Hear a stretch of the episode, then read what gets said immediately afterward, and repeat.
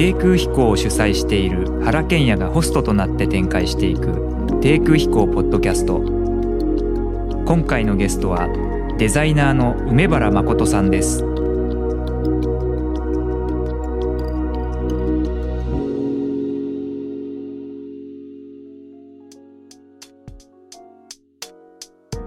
えー、それではあの今日は梅原誠さんをお招きしてもう感染者数が1日500人の東京ですけども、まあ、高知からよくおいでいただきました、えー、梅原誠さんはもう高知を拠点としたデザイナーでまあなんていうか第一次産業かけるデザインイコール風景とかですね。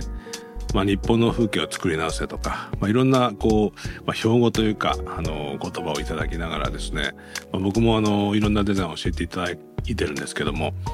出会いは20年ぐらい前になると思うんですね。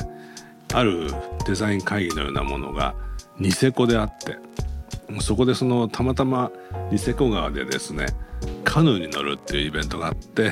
でそのたまたま梅原さんと前後2人でカヌーを漕いだっていうのが始まりだったんですけどもあれからもう20年近く経ったんですね。そうですねあのまあずっとそんなに付き合ってないよねと5年ぐらいかなというのをだいぶ長いこと5年ってずっと言っててね。気が付いたらもうよく計算すると20年。なんとなく付き合ってない風をしてたんですよね。なんか5年ぐらいだよねっていうのを 20年ぐらい言ってて今計算すると20年。こんな感じです。そうですね。まあ最初はちょっとおっかなかったんですけどね。あのまあ風貌もおっかないんだけど何がおっかないかというと笑いがあるからですね。僕笑いがある人は苦手なんですよ。あそう。うん。っていうか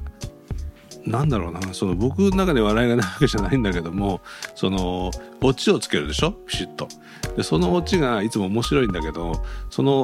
そういうノリと自分のそのデザインのなんかリズムみたいなものが合うのか合わないのかっていうやっぱそういう怖さってあるんですよね人間。で梅原さんはいつもそのすごく面白いんですよ。でそのなんだろうそのデザインはやっぱりこう物事の本質をこう見定めていくことだと僕も思うんですけども梅村さんはその本質の中には笑いが必ずあって笑わないと本質に届かないと思ってるとこがどっかあるんですよね。でそれは僕もそうだなと思うんだけども僕はどちらかというとそのシリアスにこう割とこう沈着にこう真ん中に向かって掘ろうとするんだけど梅原さん一気にその笑いでそれを答えを出してしまうから、まあ、そういうところがね僕はある意味ではあのおっかないところだと思うんですよね。だからそのそこはおそらく梅村さんと僕の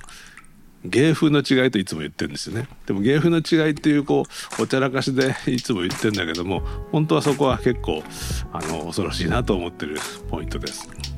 だからまあ拠点を高知に置いてるっていうところもまあ同じくあの置かないところではあるんですけど、まあ、今日はその辺の話からですね、まあ、ゆっくりとしていきたいと思うんですけども。まあのごめんなさいねあの原さんがまあ笑いという部分で言うとあの実はカヌーで一緒だった前に僕はあの原さんを見たのは銀座を歩いてましたね。えーと、建築家とマカロニ店というのを TOTO のギャラリーというところにやってたと思うんですけど、今は TOTO 僕が記憶しているところには TOTO ギャラリーがなくてですね2階に上がっていくとまだなんていうかな表にむき出した階段上がっていくと2階がギャラリーだったんですよ。記憶にあると。そうですね。でそこで建築家とマカロニ店というのやってましたね。であのまあそのソースマカロニのですねソースまあイタリアンのソースをいかに、えー、マカロニが運ぶ口運ぶのかその時には面積が多い方がいいと。それをですねあらゆる設計家に、えー、設計をさせてそのプロダクトのダミーがあってそこに。そしてお料理のちゃんと最終形もあってですねレシピがね。それを見た時になんじゃこらと僕は実はまだ原さん知らないずっと前ですよ。その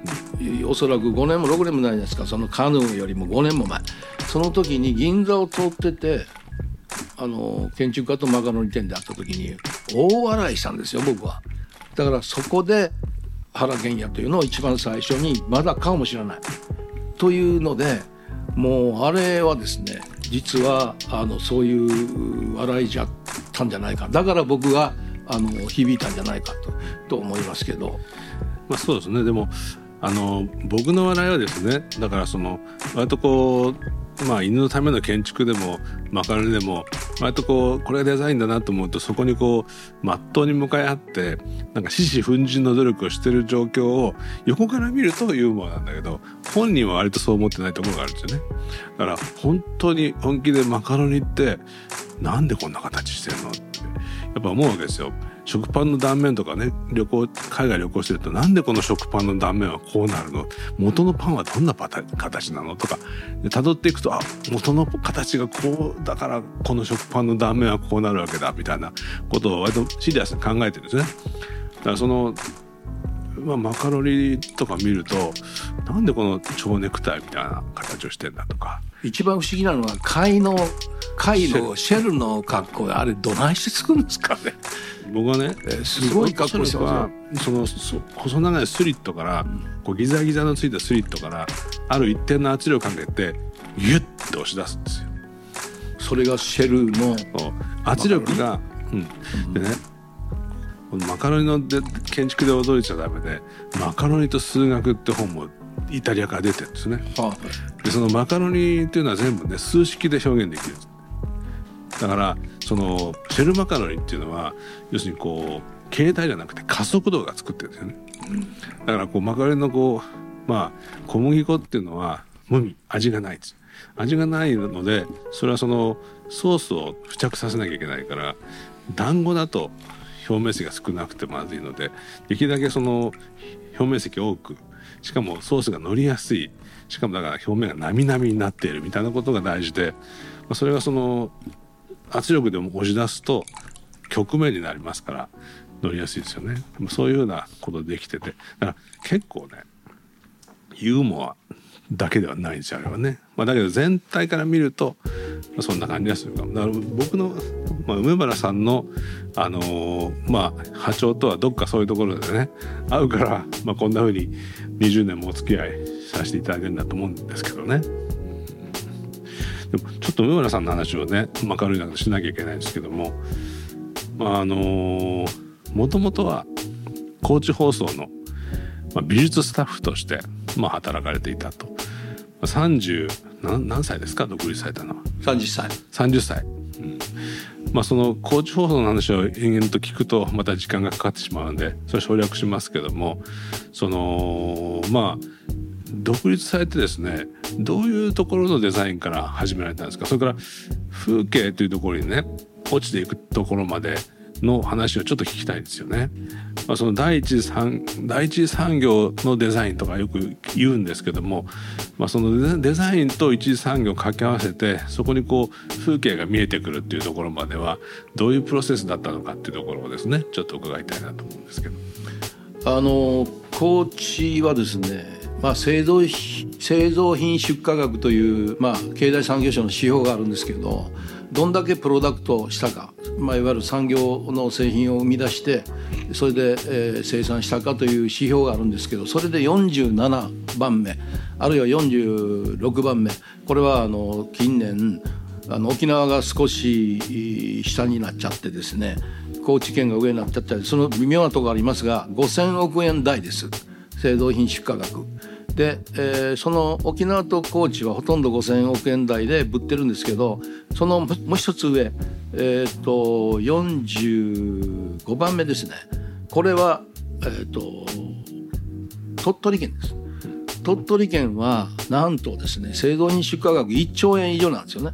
でつまり沖縄と高知がドーンと離れて下の方にいるとつまり早い話が一次産業しかないんです。あの84%が84%がですね森林なので、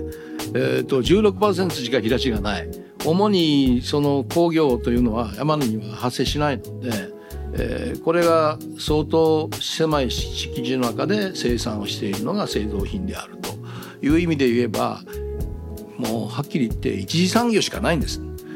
しかしあの目の前は海でしてですねそこに一本釣りカツオ漁船がおります。山山はまあ聞いてますが、まあ、世界の情勢から言って非常に山はお金を稼がないということになってます。しかし、えー、目の前は一次産業海。そして小さなフィールドで農業してます。それしかない。結果結果ですね。デザインを施すのは一次産業しかない。そういう感じですね。当然必然的に、えー、デザインの対象物は一次産業になってくる。こうなります。なるほど。まあその初期の頃ねあの「ふるさとの台所」っていう本を作られてますよね、はい、あの辺りの仕事からなんとなくコーチをつぶさに見てもらえたんじゃないかと思うんですけどもその辺の話いやいやすごい。よくよくね僕、はい、聞いてこなかったんですよ梅原さんにその話はい聞いたあの行ったことないです。ちょっと今日その話を聞きたいんです、はい、じゃあある日ですね雨の日でした。えーと、県庁から2人のおばちゃんがやってくるというので事務所で待って聞いたらいらっしゃいました。それの人はですねえー、生活改善グループを県庁で束ねている生活改善協会のお二人でした。であの自分のところの事務所の机テーブルでかいんですけどそこに風呂敷包みで2つこうドンと置かれたんですね。何ですかって聞いたらですね、えーと、高知の、まあ、市町村。当時あの53市町村ありましたけども。その、えーと市町村のですね、えー、ところに16箇所の生活改善協会の,、まあ、あの支所があるんですね。で農業改良福福所の中に生活課というのがありましてこの生活課というのは GHQ がアメリカから日本を統治した時にですね農村の文化が非常に貧しいんだということでアメリカのシステムのですね生活化というのをこの日本に、え、このあちこち配置するんですね。それはアメリカではあの農家と農家の間が遠いので非常に、えーと、文化的にあの低いそこを手当てするのがなんとこの生活化だったんです。そのアメリカのシステムを日本の農村にも当てはめて生活化とできましてね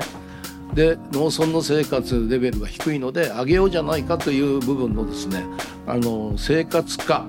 のいわゆる元締めが顕著にあったんです。でその人たちがこの荷物を2つ置いた風呂敷包みをその中になんと A3 のこのペーパーにね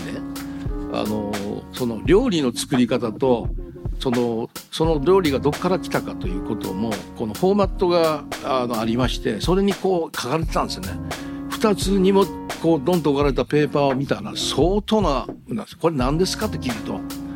実は市町村のあの伝統的なねその地元の料理をこのフォーマットをベースに調査した結果がこう何年もこの県庁のロッカーの上に置いてあったと。これをなんとか本にしたいんだというので2つ持ってこられた。ということからですねえー、何って聞いたらですね4あごめんなさい53市町村のそれぞれの村や町の料理がそこにレシピとして書かれたんです。でこれを本にしたいという依頼からそのそこからこのデザインが始まるんです。でそのおばちゃんたちはなんで梅原さんを見つけたんですか？えっ、とですねこれはある人が、えー、どっかで僕を見かけたらしくって本来ならばこれ固有名詞出しちゃ悪いかもしれませんが高知新聞社の中に出版部がありましてねそこに持ち込もうとしたらですね高知新聞というのは一つのまああの信用性がありますよねけどもまあそう面白くないと思ったようです。あのそのおばちゃんは。なんで梅原さんという人がおるらしいよというので、えー、っとその片一方のおばちゃんはね多少知ってたんですね。でその2人がいらっしゃっておいたというとこからその全体の編集整理を始めますと。いうので今覚えてますのけどね。あのピックアップしたら例えばわらびとかね板取りとかねそういうもののこの種類が出てくるんです。素材がね。ではわらびのであのなんていうかなその料理方法はあの高知県の東の方ではこのように料理する、うん、中央ではこういうように料理する。あの西の方ではこうそれが面白くてですねこう全部僕がですね読みながらこうテーブルの上に全部仕分けていったんです蕨は西からあ東西中央というふうにですねこう分けていったらですねこの素材別に分けちゃったですまだまたあの僕の編集はね。だから蕨でも西と東とは全然料理の違うなというので、えーと、その編集をしてまず素材別にあの取材をしていく。そして250箇所。いや250食ですから、まあ、250, 250食か。そうです。あの行くたびに、まあ、1箇所行くとですね3つか4つ料理作ってくるんですよ、そして僕それね予算がないもんですから自分が写真撮ってるんですよ、はい、であのレフ板を自分で置いてねこう撮ってたんですよ。で、えー、そのまあこう写真を撮ってるとおばちゃんがねそのそのその料理を作ってくれたおばちゃんが写真屋さんもう写真ええわねもう食べなさいやお茶にせんかねお茶にせんかねっていうのはお茶にしませんかというのが高知弁でもうお茶にせんかね写真屋写真屋さん。俺写真屋さんなんですよ。いやいやちょっと待ってくださいよ。僕はデザイナーですと言いたいけどまあまあいいかと。で写真屋さんをやりながらそのしょ、えっと、料理のね写真を写しながらその全部自分でやるんですよ。その写真を撮る。面白いのはねもう山のてっぺんにその家がある時はね下から上まで行くのにね、まあ、軽音で35分ぐらいかかるんですよ。あ見えてるんですけど山の上が。というところまでカメラを担いで写真を撮り。だから思い入れがありますよね。その山のしわとか飛騨とかの間にある家を訪ねて料理を取る。これをあの250食やっちゃったわけですよね。まあ、エネルギーありますよね。まあ若い頃だからできたんだと思いますけどね。その方がでもすぐ売れたんですね初版5000が瞬く間に売れて。そうなんです。これはもうね高知県で言えば嫁入り道具と言われてます。要するに嫁に行く時にふるさとの台所を持たせる。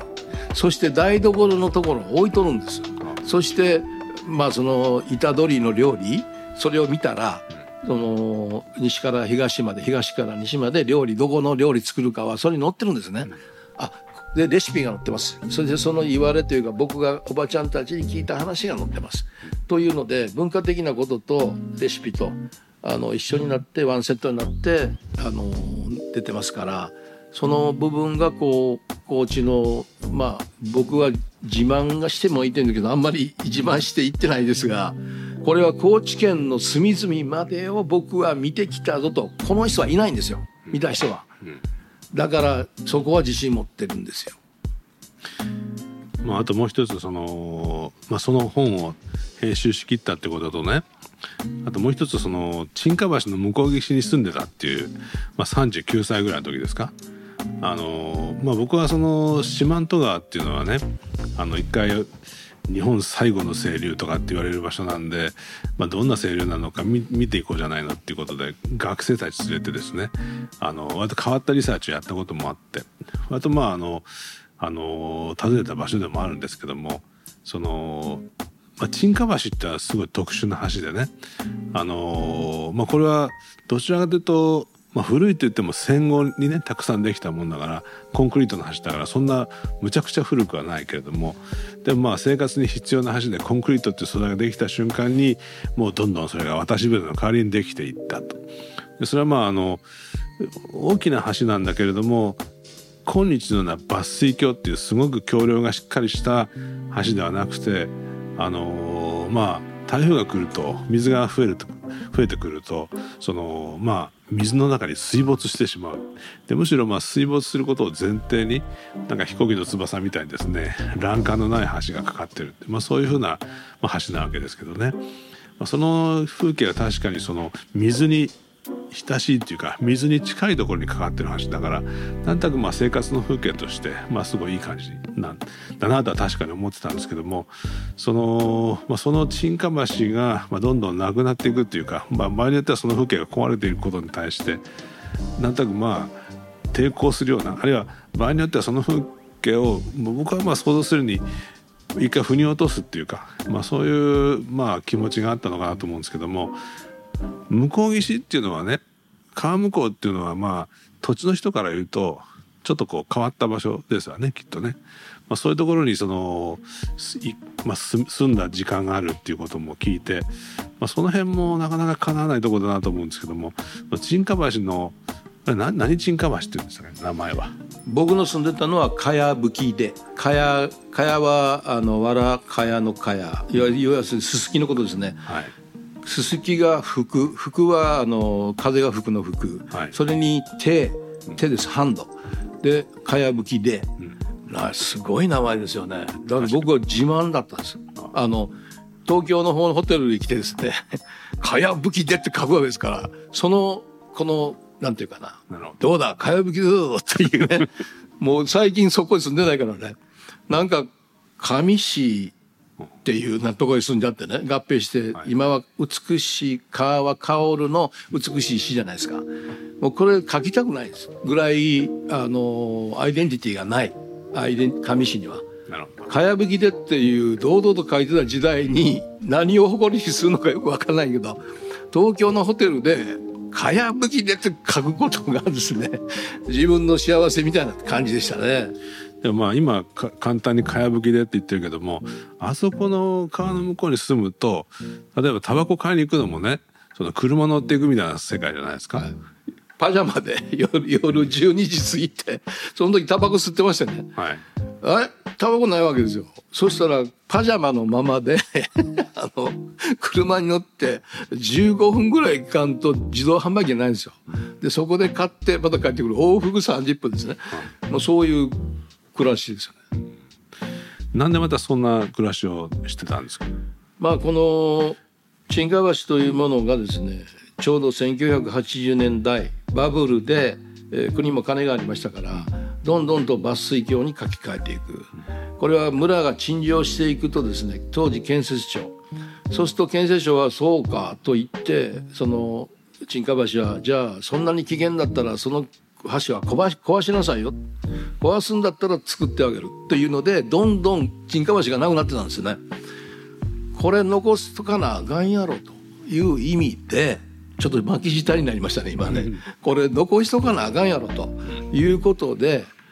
あのなんていうかな。役場に反対をしに行ったりね。県に反対をしに行ったりするそのモードが嫌いなんで。じゃあ楽しく住んでみる人がいたらいやこれ何？住んでんの？こんなとこにね。いや面白いですよ。この話素晴らしいですよっていう人がいれば少しはストッパーがかかるんではないかと。そういう意味でまあ自分の人生をかけてあの話をっていうね。ちょっと今さ言い過ぎてるからこの話もしたことがないけど実は心の中ではそうでした。あの僕はね近橋を残すためにねここに住んだんだよというそのそういう言う言い方がちょっと恥ずかしいから言ってないけどもう心の中は全くそうです。誰がこの話壊してんだよ。だから俺が住むよっていうことです、うん、まあそういうその、まあ、独特のねやっぱりまあその笑いもあるけどもその肝の座り方が、まあ、あるんでねあの説得力があるんだと思いますけどその上浦さんと会った時に、まあ、僕に自慢してくれたのがねその漁師が釣って漁師が焼いた。わら焼きたたきっていうのをデザインしたと。ネーミングも考えてイラストも描いてデザインもしたと。で明神水産っていうところが出してんだけどもそのなんかもう本当に潰れそうななんかこう水産業を営んでた人なんだけども梅原さんのそのまあデザインとネーミングでもう産業と言える規模に復活したっていう話があるんですけどもその辺のくだりもちょっと説明してもらえますか？先ほど言いましたようにあの要するにプロダクトはあまりなくてですね一次産業の、まあ、国です。そこになんとデザイン事務所に漁師がやってきたわけですね。え何これ？デザイン事務所大体漁師やってこないんですよ。ちょっと変わった漁師でしてえっ、ー、と船が2隻あると。でそのずっともう40隻やったけど今もう7隻ぐらいになってしまった。どんどん潰れていってんだ何？効率の悪いあのガバちょっと取れないんですよね。一本一本ずるわけですから。ほんでいかんというのでわしは船に乗ってたけど船から降りてなんかせんと船で釣ってそして釣ったカツオをですね港にあげてるその仕事をずっとしてたらですねその港の値段で買われてそれで終わり。俺はなんとかせないかんと思うんやけどおまんデザイナーという人らしいな。あお前なんとか手伝ってくれやから始まったんですよ。そして相当な資料を持ってこられてビデオテープを持ってこられてですね。あのー、まあその人が3時間ほど事務所にいたかな。でそのおっしゃってるこの状況を聞いてる時に全部デザインできちゃったんですよ。えー、そうなんそうなん。デジャブのようにねこんな人前来たんちゃうかと。で結果まで結果を大成功してるわけですよみんなが喜んで食べてるわけですよねそういうものをえこれって経験したんじゃないのっていうぐらい自分ではっきりとしたデザインが見えてそして彼が帰っていくのを事務所の窓から見えましたけどあの帰っていく姿の中でねこの人成功したわとまだ何も始まってないですじゃないですか。しかしその想像した通りにことは進みそのわらで焼こうじゃないかということをねいや今までそこまでの時点でも叩きはあったんですけどみんな効率のいいガスで焼いてたわけですよ。いやそうじゃないんじゃないと。ばあさんはわらで焼いてくれてたよと。わらがなかったから孫がね、えー、帰ってきたと。そうするとわらがない。炭俵をほどいて焼いてくれてました。あるいは近くのお百姓さんにわらをもらえてました。もらいに。こうやってあの香ばしいその匂いのするわらで焼こうということをおばあちゃんがですよよたよたしながらわらもらってくれてるんですよね。わらで焼きませんか？っていうことになったらその上司もよっしゃやろうということでスタートしたのがガスじゃなくてわらで焼くということですね。あのー、まあ高知はですね坂本龍馬よさこい祭りそしてカツオのたたきこうなりましたけどもそれまではそうじゃなかったですね。あの今一番になってると思いますそのカツオのたたきをあのわら焼きたたきを食べに行こう。高知に。質問質問。はいどうぞ。そのね誰が買うんですか？その漁師が釣って漁師が焼いたわら焼きたたき。ちょっと長くて面倒くさい名前だけどだどういうふうな製品になって誰が買うで売れ売れたんですか？はい、えー、それは地元の人がですねあの今まではガスで焼いてました。で藁になった途端にみんなそこにですね「え藁で焼くの?」ということになってまずそこに自分たちが食べ始めます。そうすると美味しいのでたたきといえば高知の、まあ、カツオ親戚に送ったりだい。あるいはお歳暮に送ったりだい。ということから最初は自分たちが食べるデザインでまあ、どんくさいデザインでですねわざとやってたんですけどギフトものになってるんですよ。高知大丸が、えー、産地直送のたたきを作りたいそうするとボックス作らなあかんですよね。その辺からデザインがこうインプットされていくということでカツオのデザインをするというのはですね人側から人に送りたいその衣装を作っていくようなことにまあステップアップしていくとであの高知大丸の聖母ギフトに乗るとですねそこがガツンといって1ページ全2ページぐらい取っちゃうんですねそういうプロセスでまずは地元わらで焼くたたきを認識された後親戚に送る東京の親戚に送るあるいは東京のお世話になった方に送るこのモードになって広がっていったと思います。なるほどねまあその成功の度合いっていうのはなかなかねまあ、指標で言うのは難しいとは思うんですけどもでもな今でもこれ続いてるんですね。僕はあの仕事を8年間で辞めることになります、えー、けども今はあの噂によりますと 60億円売ってるというあの60円規模になったっていうのは居酒屋さんを持ち展開をし東京にもお店があるようですのでそういうふうに展開をされてその一次産業の部分にあの大きな価値がついて今そうなってるようです。まあ確かにそのデザインにはね確かに力があると思うんですけども、僕らはその東京で構えてデザインをやってる場合はやっぱりまあすでに火のついたものを、まあ、もう少し燃え上がらせてほしいとかそういうことはあるんですけども、まあ、ゼロに近い状況からね、まあ、火を起こしてそれがこうなんかボーボー大火事になるぐらいのプロジェクトではなかなかないんですよねだけど梅原さん見てると割とそういうプロジェクトばっかりだから、まあ、そこがやっぱりすごいなと思いますね。まあ、自分がこうなんていうかなマイノリティなものなんか社会から退場していきそうなものその時も一本釣りはですね漁船がどんどんなくなってほとんど経済にならないものは残らないってことですよだからそこにですね経済を生むそこにそう風景が残っていくところに気がついたんですねだから一番最初のその風景は高知県から一本釣りわら焼きあごめんなさい一本釣り漁業のシーンその風景がなくなるよこのままではというものを課題を与えられたのはその漁師です。え？高知県から一本釣り漁業がなくなるんですねと。いやそらあかんやないですか。沈下橋なくなるんですね。あかんやないですか。このなんか山の中にある栗。中国産に押されてもうなんか農協も手放した。そらあかんやないですか。つまりですねゼロ以下のものに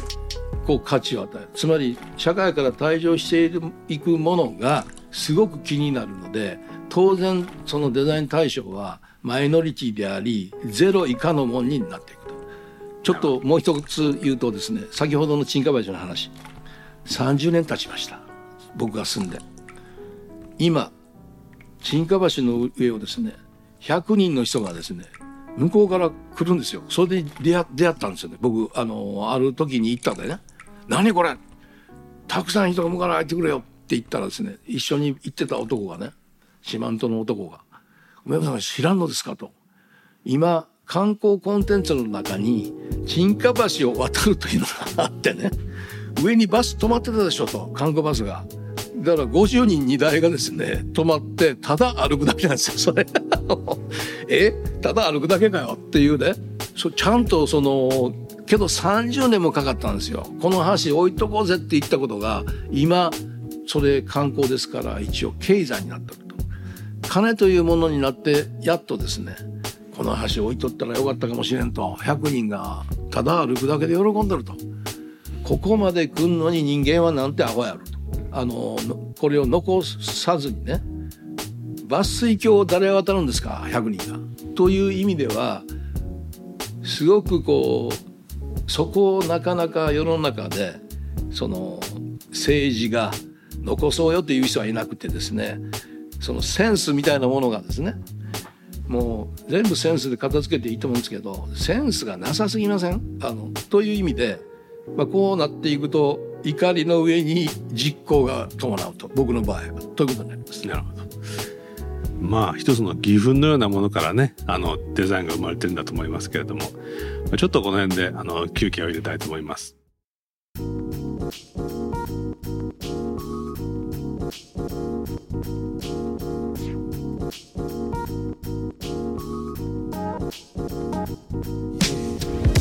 低空飛行ポッドキャスト。前半はいかがだったでしょうか。後半では梅原さんの活動についてさらに深掘りしその思考や言葉の魅力に迫ります。是非お聴きください。